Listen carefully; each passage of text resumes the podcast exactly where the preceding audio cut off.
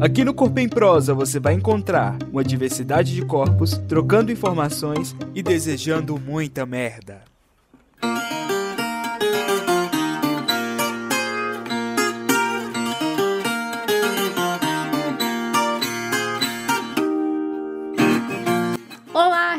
De Goiânia e do Brasil. Eu sou Ana Domitila. Eu sou Gustavo Castro. Sejam todos bem-vindos. Tá começando o quinto episódio do podcast Corpo em Prosa, realizado pelo Corpo Cênico Basileu França, um grupo de pesquisa e investigações teatrais vinculado à Escola do Futuro Basileu França, localizada em Goiânia, aqui no Goiás. Como vocês já sabem, devido à pandemia, estamos expandindo nossos horizontes artísticos. Performances audiovisuais, curta-metragens, documentários curtos e agora podcasts. Tudo isso você pode acompanhar nas nossas redes sociais, arroba Corpo Cênico no Instagram e no YouTube. No episódio de hoje a gente vai falar sobre teatro goiano, manifestações populares e o teatro feito na capital. Contamos com a participação de Mauri de Castro como nosso entrevistado e também autor do texto Paradoxo, que será interpretado na nossa pílula dramática. Então se prepare, que o Corpo em Prosa está no ar.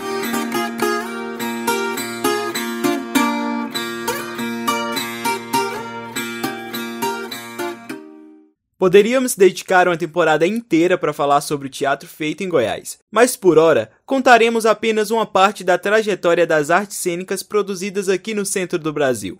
Hoje conversaremos sobre o teatro feito aqui na capital e as manifestações populares espalhadas pelo estado, que infelizmente pela primeira vez deixaram de acontecer em 2020 por conta da pandemia. Foi o caso da Procissão do Fogaréu, que acontece há 275 anos na nossa antiga capital, a cidade de Goiás.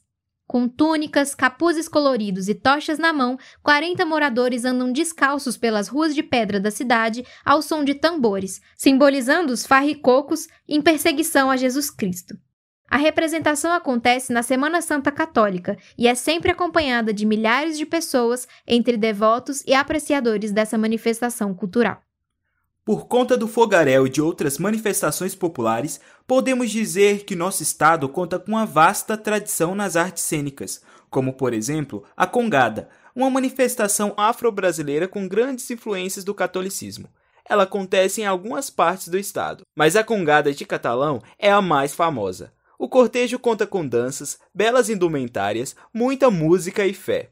Outras tradições que trazem a performatividade de modo muito presente são a cavalhada e o boi do rosário, ambos em Pirinópolis. Agora, vamos voltar nossa atenção para a capital do estado. Em Goiânia, nas décadas de 50 e 70, o teatro local estava começando, e nomes como Otavinho Arantes se destacavam na cena cultural da cidade. Diretor, ator e produtor, Otavinho lutou incessantemente pelo teatro e dedicou boa parte da sua vida à construção do Teatro Inacabado, um espaço localizado na região central da cidade, perto do Lago das Rosas. Ele já passou por dois incêndios e, infelizmente, hoje é pouco utilizado. Otavinho também foi o idealizador da Agremiação Goiana de Teatro, a AGT que nasceu dentro do Liceu de Goiânia, uma importante escola do centro da cidade que abrigava, na época da ditadura, boa parte da engajada juventude artística. Otavinho saiu de cena em 91, aos 69 anos, num atropelamento em Brasília, onde lutava pelas verbas para a AGT. Cici Pinheiro foi outra importante artista desse tempo. Além de ter sido a primeira atriz da AGT, ela também era apaixonada pela rádio e foi a primeira voz feminina a passar pelo rádio em Goiás marcando presença em programas de grande audiência. Criou aqui a Companhia Cici Pinheiro, onde em uma de suas apresentações deu em seu colega de cena, William Aya, o primeiro beijo do teatro goiano. O que adivinhe, causou muito burburinho na então pequena cidade conservadora. Mesmo sendo uma artista multifacetada e reconhecida por vários nomes importantes do Brasil, ela foi taxada pelo seu ato pioneiro, a ponto de ter que voltar para São Paulo. Lá, ela atuou no Teatro Brasileiro de Comédia, além de outros trabalhos importantes na capital paulista, mas voltou para Goiânia e se consolidou como uma das maiores artistas do estado. E o que dizer de João Bênio, um mineiro que ajudou a alavancar o teatro em Goiás com sua força e carisma? Bênio tratava o teatro com grande profissionalismo e, através de seu zelo pelo naturalismo, ajudou na formação de vários atores a partir dos anos 50. Como Cici e Otavinho, Bênio também mantinha um grupo, o Bênio e seus artistas, e foi fundamental na construção de um espaço que marcou a história cultural da cidade, o Teatro Emergência, demolido pela ditadura militar sob a alegação de que ali haviam reuniões de subversivos. Além do teatro, João Bênio dirigiu e atuou no cinema, e é um grande nome nessa linguagem. Devemos lembrar que outros nomes também foram e são importantes para a continuidade do teatro goiano. É o caso de Hugo Zorzetti, ator, autor, diretor e professor de teatro. Hugo foi um dos nomes fundamentais para o surgimento da graduação em artes cênicas da Universidade Federal de Goiás. Grande parte das informações contidas aqui foram extraídas da sua coleção Memória do Teatro Goiano. Obrigado, Hugo! Para saber mais sobre expressões artísticas no estado, ouviremos outro grande nome do teatro goiano, Mauri de Castro, ator, diretor, dramaturgo e professor. Mauri atuou em 82 espetáculos, 28 filmes, sendo 12 longas, escreveu 16 peças teatrais, mais de sete adaptações de obras da literatura brasileira e publicou dois livros. Tem também ampla experiência na direção teatral, conquistando prêmios como diretor e ator. E para conduzir essa prosa, contamos com nossos colegas Bárbara Felipe e José Guilherme, que realizaram as entrevistas via WhatsApp.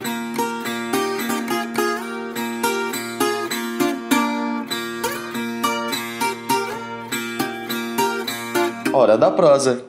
Olá, artistas! Eu sou a Bárbara Felipe. E eu, José Guilherme. E como nossos colegas falaram, para prosear com a gente hoje, nós convidamos Mauri de Castro. Mauri, desde já muito obrigado por aceitar prosear com a gente. E já começando, conta para nós como foi em Pires do Rio. Deixar de lado o seminário franciscano para se tornar padre e uma carreira de ponta esquerda no futebol para se enveredar no teatro? Oi, Bárbara. Oi, Zé Guilherme.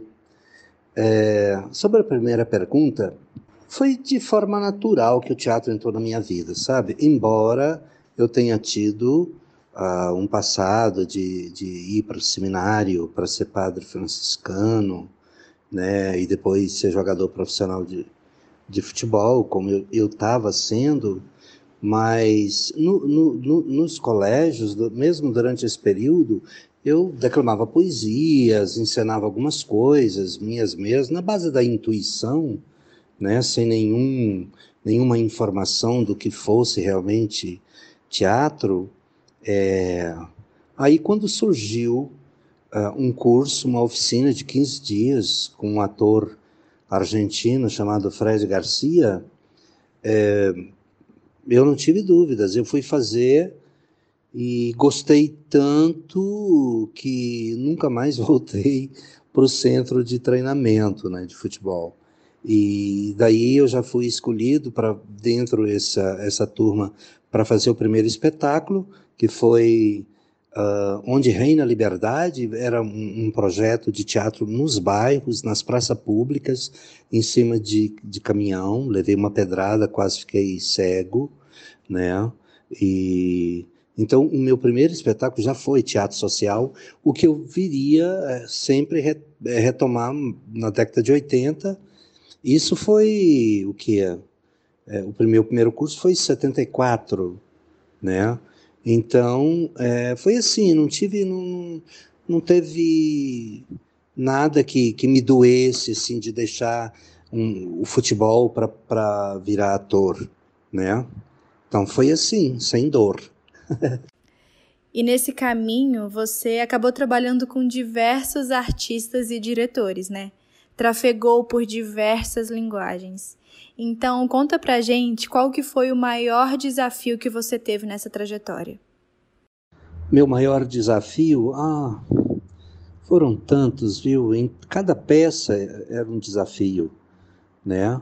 É, logo em 78 e 76, já na primeira peça, eu fui escolhido para ir para Curitiba, junto uh, com mais 11 atores aqui de Goiânia, diretores de teatro, entre eles Hugo Zorzetti.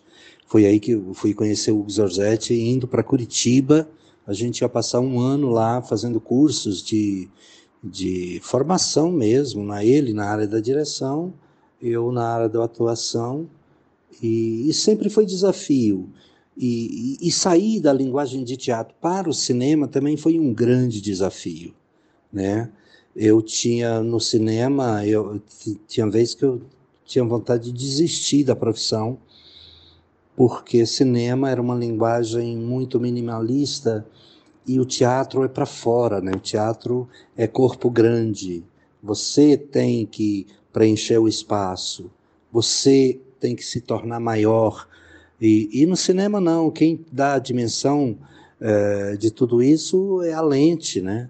Então eu, eu fui realmente aprender a fazer cinema depois, de, acho que de quatro ou cinco filmes. Eu fiz 12 filmes de longa-metragem, mas foi ali pelo quinto, sexto filme e fui aprender com Antônio Fagundes, Roberto Bonfim, a Cristina Prochaska, Malu Moraes, né, Tunico Pereira, essa turma toda que a gente fez o filme No Coração dos Deuses, que inclusive está disponível no YouTube. Né? Depois eu voltei a trabalhar com Fagundes, é, no Tronco, do João Batista de Andrade, que também está disponível no YouTube. E, e sempre foi desafio. A música para mim foi um desafio também, embora eu tenha começado a fazer música antes mesmo de fazer teatro, né? Tem alguns prêmios de, de, de festivais e tudo, música e novela, né? Em parceria com Marcelo Barra e o Rinaldo Barra. Tivemos uma música na novela Ana Raiz é Trovão, tema de Maria Lua, né? Então, é, é, sempre desafio, cada peça, cada trabalho novo é um desafio, porque é um mundo novo que você vai descobrir em torno do personagem, em torno do texto, né? Que bacana, Mauri. Já quero dar um pulinho no YouTube para assistir. Lembrando à audiência que o tronco é baseado no romance homônimo do escritor goiano Bernardo Ellis. Mas agora, nos conte um pouco como você vê o teatro em Goiás no final dos anos 70 e 80. Quais nomes ou obras você destacaria nesse período? O teatro em Goiás, no final de 70 e a década de 80 toda, é, foi, foi um teatro de resistência política, né? Nós fazíamos peças políticas, ainda tinha a censura federal, é, e, e, e, do grupo eu fui escolhido para essa relação de texto, liberar texto na Polícia Federal, e era muito complicado. Nós tínhamos que fazer, antes, no dia da estreia, nós tínhamos que fazer é, um ensaio só para os censores, dois ou três sensores, né, para ver para eles e eles seguindo o texto para ver se você falava as partes que eles tinham cortado. E durante a temporada eles iam também para ver se você estava falando o texto é, completo ou com os cortes. Era muito complicado. E Goiânia, década de 80, foi a década mais efervescente. Foi quando Goiás é, é realmente é, é, conduzir o Teatro Nacional. Nós tivemos, tinha a Confenata, que era a Confederação Nacional de Teatro Amador, nós tivemos três presidentes da Confenata, é, e era o órgão que, que coordenava o teatro amador no Brasil, amador no sentido de não viver do teatro, não em termos de qualidade, tá? Porque a qualidade dos grupos de teatro amador eram estupendas. É? Daí, por exemplo, tinha, por exemplo, o grupo que hoje é o grupo Armazém, né? que é um dos maiores um dos melhores grupos do Brasil. Aqui nós tivemos Sandro de Lima, que foi presidente da Confenata, o Ertenberg Nunes, que foi presidente da Confenata duas ou três vezes, Altino Barros, também da mesma forma. Nós tivemos é, Carlos Magalhães, além de Hugo Zorzetti, né, Carlos Magalhães, tivemos o Grupo Terra da Selma, é, então, foram muitos grupos, mas muitos grupos muito bons, né? Então, é isso. Grandes artistas que resistiram e fizeram o teatro ainda mais forte. Bom, Mauri, no final dos anos 90, começaram a surgir as leis de incentivo e depois escolas formais, né, de artes cênicas, como o Basileu, o Gustavo Ritter e um curso superior na UFG. Você acha que esses fatores trouxeram mudanças no cenário teatral goiano? Bom, é, o advento desses cursos, a chegada desses cursos todos né, do Basileu, pelas mãos de Hugo Zorzetti, o, o curso superior da Federal, pelas mãos de Hugo Zorzetti também, né? E, e, e, tantas outras escolas, Gustavo Ritter, né? Em que eu trabalhei vários anos também aí no final. Uh, outras a Casa do Teatro, que desenvolve um, trabalho muito legal, e, e várias outras escolas menores. É, teve uma escola do, do, do, do, Rubens Rodrigues também, né, que foi muito consequente, muito, muito boa na época, pena que, que parou, e, enfim, o curso do Zabriskie, do Eduardo de Souza, todos, eu acho que todos esses cursos é, contribui muito para a, a, formação do ator, não só para a formação do ator no palco, quanto para uma reflexão mais profunda.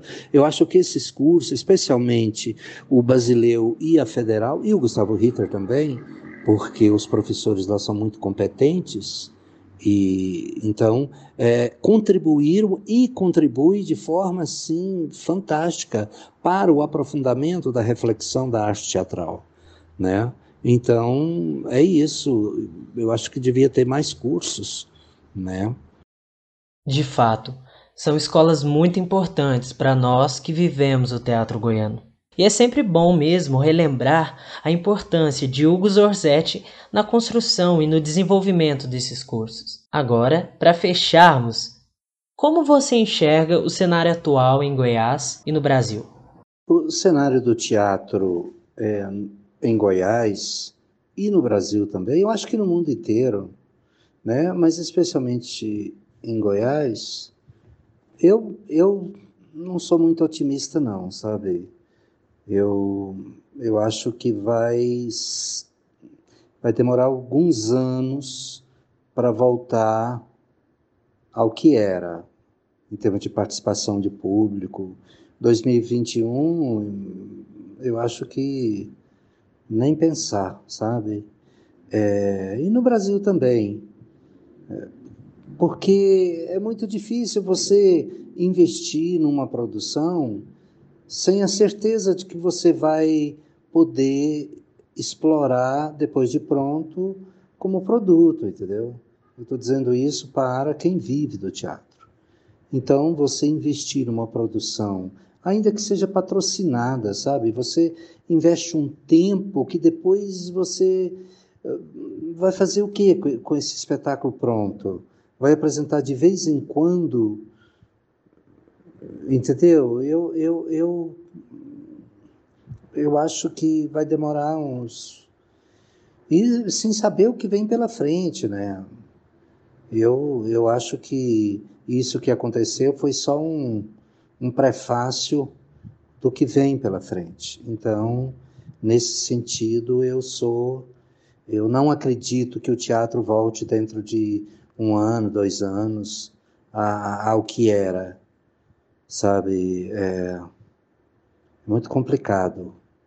Eu resolvi parar de ser ator de teatro, né? Não quero mais.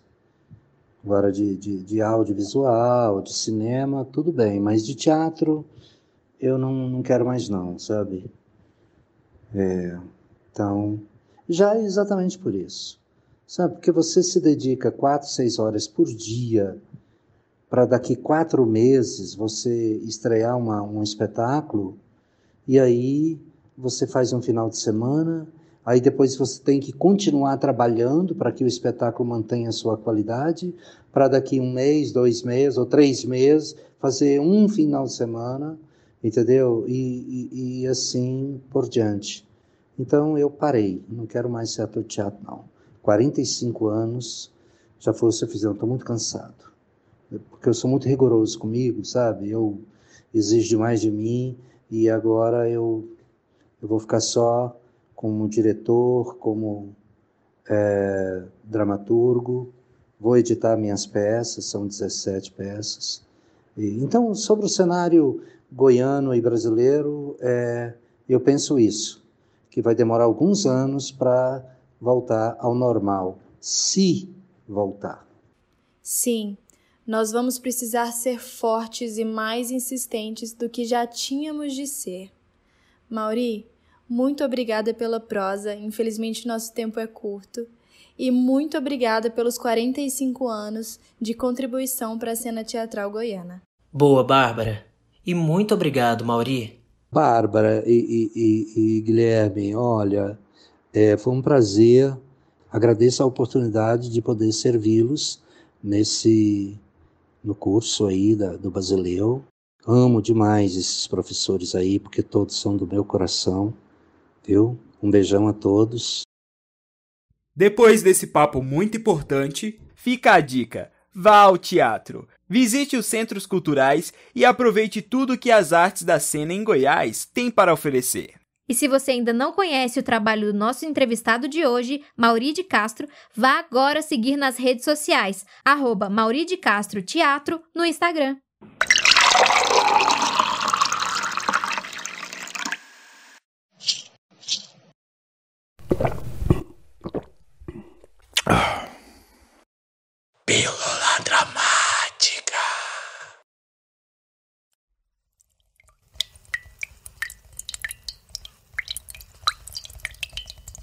Então, o que você acha Acho de quê?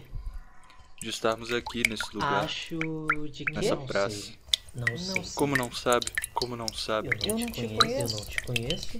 Como Já não estamos sabe? conversando há uma hora. Não é pouco pra se conhecer alguém? Não quando se Já ri, estamos se conversando há uma se hora. deixa levar. O que você quer? O que você quer? Por que, Já pergunta? estamos que conversando você há uma hora. Sobre, sobre, Pra Sei lá. Sobre... Não a quando se ri, se larga e se deixa levar. O que você quer? Não quando se ri, se larga e se deixa levar. Espera aí, você não tá pensando que eu sou. Lá, só. o que você Espera. quer? De mim de uma forma Você não tá estranha. pensando que eu sou sempre fico Sim, você aproximou de uma Você não tá pensando que eu sou. relação. Por tudo A lá, vida, o tudo Senhor que- se aproximou de a mim de uma forma tão notícias que se ouve, precaução, Banalidades. defesa, por tantas Por coisas. Pois de mim você não precisa Sei lá. ter medo. Sou um pacifista. A vida, um homem bem sucedido. precaução, notícias homem que bem se sucedido merece inteira coisas, confiança. Banalidades. por tantas coisas, Só preciso de companhia. por medo, notícias Como que pode se ser ouvem, isso? Precaução, homem bem sucedido, Como pode ser isso? morador da Zona Sul, coisas bem aqui, sucedido, por essas bandas, morador da Zona Sul, de aqui, subúrbio, por essas em bandas, busca de companhia, numa pracinha de subúrbio, isso? apenas para conversar Em sobre a busca de vida, companhia, a lua, morador da banalidades, Zona Sul, para aqui, conversar sobre a vida, a lua, de banalidades, A solidão Em atinge a de estranho, todos, é? meu caro. apenas para conversar sobre a vida, a lua, todos. O senhor é banalidades. estranho mesmo. A própria muito estranho, solidão não é? doutor? fica aflita Mas como o uma senhor faca. provoca em mim muita curiosidade, ao invés de Estranho medo. mesmo. Por isso estou aqui. Desculpe, doutor. Acho mas que o vai senhor ser se de tão mim grande, mais curiosidade de do que medo. habitantes. Mas o que é isso? Tem muita gente sozinha Acho nos que vai salões, ser nos becos, É nas ruas, nos quartos, onde desfilam sedas e habitam É ratos. perigoso. Mas o que é isso? É um corpo. Às vezes sinto que estou sozinho no Ainda está quente. Me sinto É tão perigoso? só. Como um barco à deriva. Milhões de habitantes e eu só. Estou de saco cheio das pessoas que me rodeiam. Todas elas. Bando de interesseiros. Então, hoje, tirei folga da hipocrisia. Retirei minha máscara de homem forte bem-sucedido. E aqui estou, completamente vulnerável, despido de tudo que há de podre que me ronda, entregue ao que há de vir. Um carinho, ou uma bofetada, tanto faz, contanto que seja verdadeira. Deixei tudo essa noite. Não pense que tenho segundas intenções, não. Não tenho. Não sei seu nome, Nem quero saber. Hoje quero apenas conversar com alguém sem nome e sem carteira de identidade. Também não quero me identificar. Será que é querer demais? O senhor é estranho mesmo, desculpe, doutor. Mas o senhor provoca em mim mais curiosidade do que medo. Por isso estou aqui. Acho que vai ser divertido. Pode ser que sim, pode ser que não. A madrugada guarda segredos que podem surpreender. Acho que vamos ter uma noite e tanto. Mas o que é isso? Parece um corpo. É um corpo. E de mulher. Ainda está Não toque. quente. É perigoso? Perigoso é viver, meu cara. Morrer. Não. Perigoso é viver, meu cara. Morrer. Perigoso é viver, Morrer é meu viajar. cara. Não. Morrer. Morrer é viajar. Se libertar de. Morrer é, Todas morrer é as viajar. É viajar. Se libertar, de, todas, as amarras. Ufa! Falar de teatro goiano não é tarefa fácil. São tantos nomes e histórias importantes, algumas que infelizmente não estão aqui, mas que também compõem toda essa combinação de cores, corpos e ritos. Obrigado por nos acompanhar. E se você quiser saber mais sobre o nosso trabalho e não perder nenhum episódio do Corpo em Prosa, é só nos seguir nas nossas redes sociais, arroba Corpo Cênico, no Instagram e no YouTube. Até a próxima! Até mais! Apresentação: Ana Domitila e Gustavo Castro. Roteiro: José Guilherme e Ana Domitila. Direção e orientação pedagógica: Hélio Frois. Edição do episódio: João Vitor Sanoni. Entrevistado: Mauri de Castro. Entrevistadores: Bárbara Felipe e José Guilherme. Pílula Dramática. Texto Paradoxo. Escrito por Mauri de Castro e interpretado por José Guilherme e João Vitor Sanoni. Coordenação da Pílula Dramática, José Guilherme e João Vitor Sanoli. Design gráfico, Ana Domitila. Narração de créditos, Adam Souza. Uma produção Corpo Cênico Basileu França. Professores do Corpo Cênico. Eduardo Babugem, Flávio Honorato, Hélio Frois e Vanessa Croft. Coordenação do Corpo Cênico, Luciano Lima. Esse projeto foi contemplado pela Lei Aldir Blanc de Emergência Cultural, no edital de premiação de produtos culturais.